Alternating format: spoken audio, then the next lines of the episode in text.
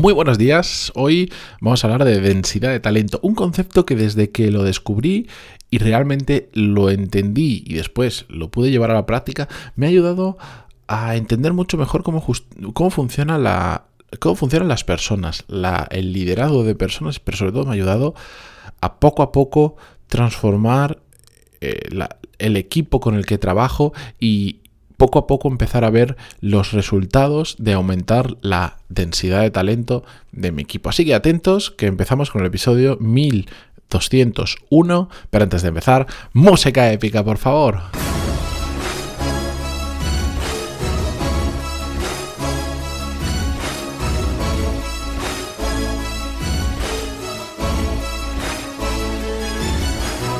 Muy buenos días a todos, bienvenidos. Yo soy Matías Pantalón y esto es Desarrollo Profesional, el podcast donde hablamos sobre todas las técnicas, habilidades, estrategias y trucos necesarios para mejorar cada día en nuestro trabajo. El concepto del que vamos a hablar hoy, de densidad de talento, lo leí en un libro que yo yo lo he recomendado aquí seguro. Eh, no sé si en el podcast o en la newsletter, en algún sitio lo he recomendado segurísimo, que lo escribió uno de los cofundadores de Netflix, que se llama Reed Hastings, y que se llama No Rules, Rules. No me acuerdo del título en castellano porque yo casi todo lo intento siempre que puedo leerlo en inglés y de hecho tengo el libro justo ahora mismo eh, delante, pues soy fatal para los nombres de autor de los libros y me encantó. De hecho, de todo el libro, de todo lo que enseña, que me parece un muy buen libro para aquellas personas, ojo, que estén liderando equipos y tengan capacidad de decisión suficiente para hacer determinados cambios grandes o cualquier persona que esté interesada en el tema del liderazgo de equipos, sobre todo mm, desde equipos con capacidad de liderar hacia arriba, hacia que puedas ejercer cambios organizacionales o por lo menos dentro de tu departamento, de tu equipo. Para esa gente creo que le puede ir muy bien o cualquier persona que tenga curiosidad en el tema también. Pero ya sabéis que esto, esto de leer y esto de recomendar es absolutamente complicado porque lo que a mí me puede encantar a otra persona que no está en esa situación o que ya ha pasado por ahí o lo que sea, pues puede decir vaya rollo, a mí esto no me interesa nada o vaya rollo, yo esto ya lo sabía y lo tengo más que superado. Entonces, no digo que lo tengáis que leer todo, simplemente en esas situaciones que os he comentado viene muy bien. Evidentemente, pues a mí esto me viene... Mm, al pelo este libro, me encantó, hay cosas que no podré aplicar porque son pienso yo, cosas que más que cambiar dentro de una organización, casi la organización tiene que nacer con ellas y tiene que haber mucha predisposición a ese tipo de cosas para que ocurran, pero en general me he llevado muchas píldoras muy interesantes. Parece que hayan patrocinado este podcast, el libro, pero no, no, por desgracia no me han pagado por hablar de él, pero me encantó. Quien sí patrocina este podcast es Core Skills, mi programa donde em, aprovecho para hacer la cuña del autopatrocinador, mi programa donde enseño las habilidades que te ayudan, que me han ayudado a mí y que han ayudado ya a mucha gente a crecer profesionalmente, porque al final, ya lo sabéis, los conocimientos técnicos son necesarios, sí, pero la realidad que lo que marca la diferencia entre la gente que crece profesionalmente, que consigue mejores responsabilidades, mejores trabajos, tener mejores condiciones, suelen ser en la gran mayoría de casos, salvo casos muy muy puntuales y muy técnicos, las habilidades blandas que se llaman las soft skills, esas habilidades transversales que nos permiten pues desde ser más productivos hasta saber controlar nuestras emociones en situaciones difíciles cuando discutimos con nuestros jefes, a convertirnos en solucionadores de problemas, hasta ahora atrás tan banales pero tan prácticas que vemos como el tema de la gestión de reuniones, eh, la gestión de una bandeja de entrada saturada, que de eso os puedo hablar,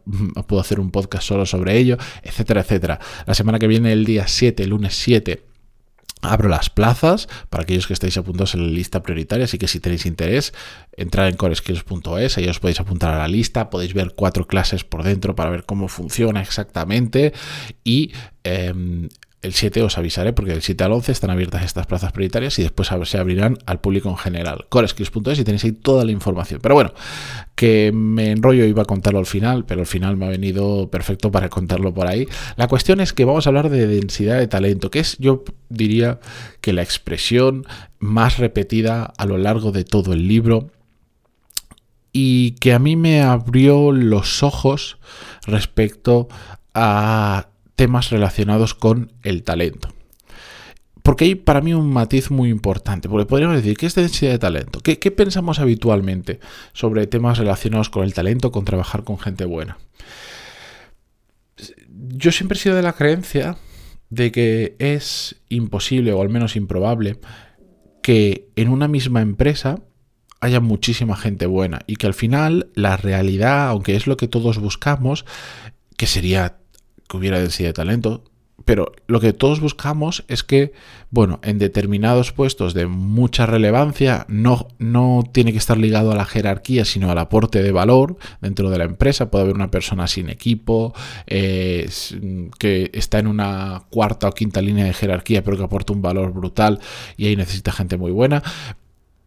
Que al final necesites en determinados puestos gente que sea extraordinaria y después la realidad nos demuestra de que es muy complicado que en el resto de la organización todo sea gente extraordinaria. Entonces, entre comillas, te conformas con tener, si puedes, la gente muy buena, donde realmente pueden marcar mucha diferencia y en el resto, pues ya asumes que va a haber de todo que vas a encontrar alguna gente muy buena, otra no tan buena y otra que será un desastre, que tardarás en darte cuenta, más o menos, que lo irás cambiando, pero que no es fácil que haya mucha gente buena. Y entonces, lo he visto porque he participado más de una conversación donde surge este tema, hay quien intenta como decir, bueno, ¿hay talento en la empresa? Como no es blanco negro, sí o no, al final, aunque no le podamos poner un número, es como si hiciéramos una media. Decimos, oye, pues tengo gente mala, tengo gente regular, tengo gente buena y tengo alguna gente muy buena o extraordinaria. Y la media, como tengo más gente en la parte buena y algunos súper bueno y poquitos malos, pues me sale que la media de talento eh, es bastante alto dentro de mi empresa. Y el concepto de densidad de talento no habla precisamente de eso, no habla de si pudiéramos cuantificarlo que la media sea alta, para nada. Habla de que haya haya, ¿cómo decirlo? De que no haya gente mala, de que haya mucha gente buena independientemente del puesto, evidentemente con diferentes niveles. Pero os lo explico con un ejemplo muy fácil que el otro día además para grabar una clase lo estábamos utilizando. Esta es una expresión, yo no sé de dónde la saqué sinceramente, eh, pero se la, se la habré escuchado a alguien seguro que, me encanta y que para determinado tipo de situaciones utilizo mucho, que es que Messi, cuando juega en el Barça, por ejemplo, entre Messi y yo, y le utilizado en este podcast, entre Messi y yo ganamos de media 50 millones de euros al año. Todo eso es muy bonito, pero es el peligro de las estadísticas y de este tipo de números. ¿Por qué? Porque evidentemente hay uno que gana 100 millones y el otro no me va mal, pero pero, pero estoy más cerca del cero que de los 100 millones, mucho más cerca. Entonces es una media eh, media falsa, es un número que realmente no nos indica absolutamente nada, porque hay uno que está en el extremo del todo y otro que está en el extremo del nada. ¿Vale? Pues cuando pensamos en que la media de nuestra empresa es buena, podemos estar cayendo en, el mismo error.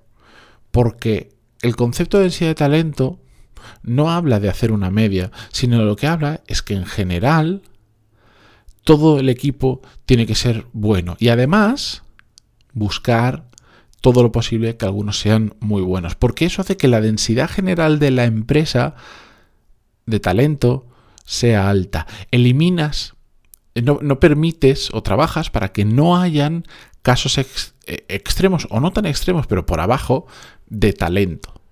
Porque la media sí. Si tú tienes gente muy buena y después gente muy mala, y tienes más de los buenos que de los muy malos, la media puede ser alta.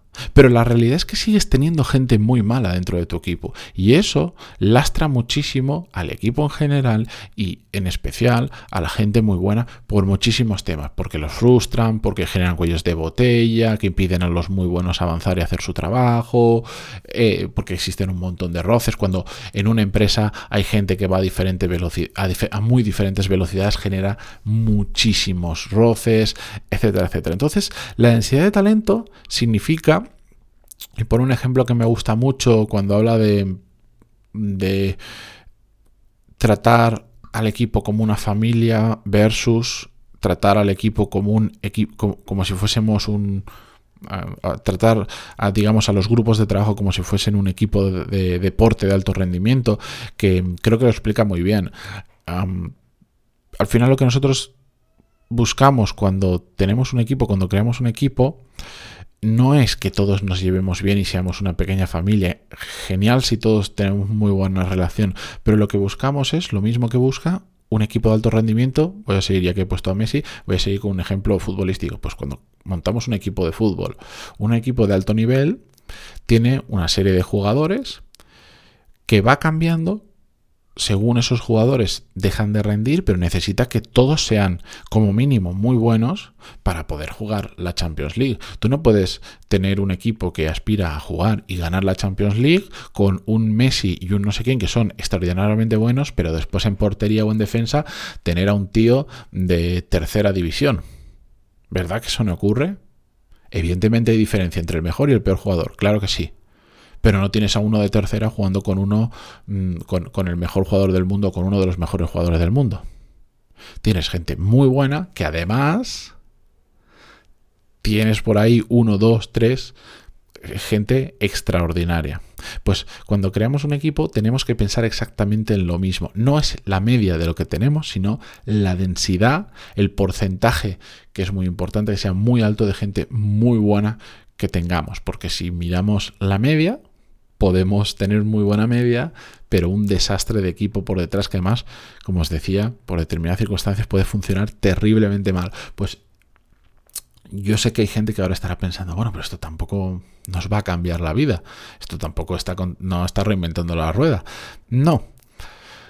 Pero el pensar de esta manera a mí me ha llevado a hacer cambios en mi equipo poco a poco, en la medida de lo posible, y al final se nota y al final te vas dando cuenta que, que, poco a poco el nivel va subiendo, la exigencia va subiendo también, es cierto, porque al final eh, se empieza a retroalimentar, porque al final cuando tú empiezas a tener gente que de base todas las personas son muy buenas y después tienes algunos extraordinarios, eso lleva a que el resto apriete, a que el resto se dé cuenta que, está en un equipo de alto rendimiento y si no rinde como el resto, pues va a tener que cambiar de equipo. Como pasa en el mundo del fútbol. No puedes bajar el ritmo, no puedes bajar la cabeza. Tienes que seguir entrenando y seguir haciéndolo bien en cada partido para poder seguir estando en el once inicial. Porque si no, primero te vas a ir al banquillo, es decir, te van a dar cosas con poca responsabilidad o proyectos menos interesantes y al final vas a terminar saliendo del equipo. Y eso, y, bueno, y el, gente buena, rodeada con gente igual de buena o mejor, también hace que no solo que la gente apriete más y que pero les nos, nos, porque yo estoy dentro de ese equipo, nos, nos retroalimente, el estar con gente buena te hace mejor. Si tienes ganas te hace mucho mejor porque aprendes muchísimo de esas personas y te das cuenta de que estás poco a poco en, un ecosistema de gente muy buena y eso vale muchísimo porque es difícil de encontrar. Por lo tanto, a mí el pensar desde la perspectiva de densidad de talento, con sus pros y sus contras también, por supuesto, que no las he tocado tanto, pero tiene sus contras, si queréis en otro episodio lo hablamos, mm, me ha ayudado, me ha ayudado mucho en la gestión de mi equipo y el entender cómo funcionan los equipos de alto rendimiento. Y mm, os diría darle una reflexión y si os interesa este tema, dejad de escucharme a mí y leeros el libro, que es muy interesante. No Rules Rules, de Reed Hastings, el cofundador de, de Netflix. Eh, que además el libro se identifica fácilmente porque tiene una, el símbolo de Netflix en la portada.